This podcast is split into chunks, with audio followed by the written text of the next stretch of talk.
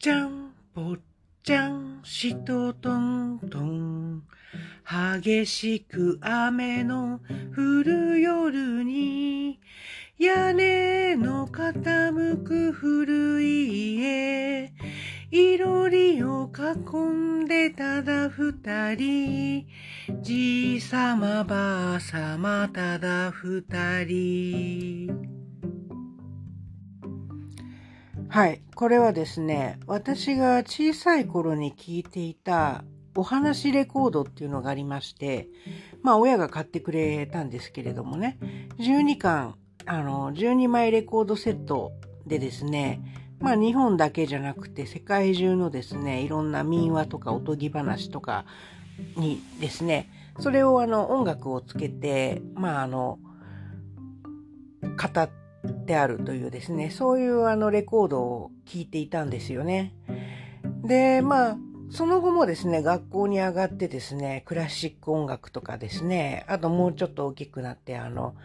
洋楽のロックとかですね、ポップスとかそういうのを聴くようになったわけなんですけれども、結局あの、まあ、この年になってもですね、ふと散歩中に口からついて出る曲っていうのはですね、このお話レコードで聴いた曲だったりするんですよね。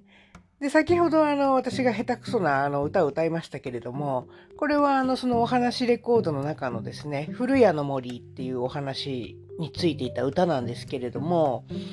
まああの、特に何も考えずにですね、口を出て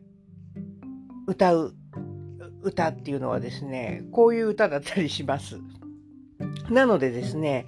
三つ子の魂100までもって言いますけれども、お子さんをですね、まあ例えばクラシック音楽の道に進ませたいなって思うのでしたらですね、かなり小さい時からですね、クラシック音楽を聴かせて育てることをお勧めします。あのーまあ私もですね、例えばクラシック音楽とかも大好きですし、あの、そういう、あの、子供の頃に聴いたクラシックのですね、素敵だなと思った曲を口ずさむこともあるんですけれども、圧倒的に多いのはですね、やはりこのお話レコードなんですね。あの、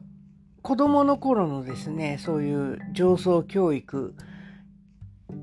にあの音楽っていうのはですね非常に多大な影響を与えるなって思います。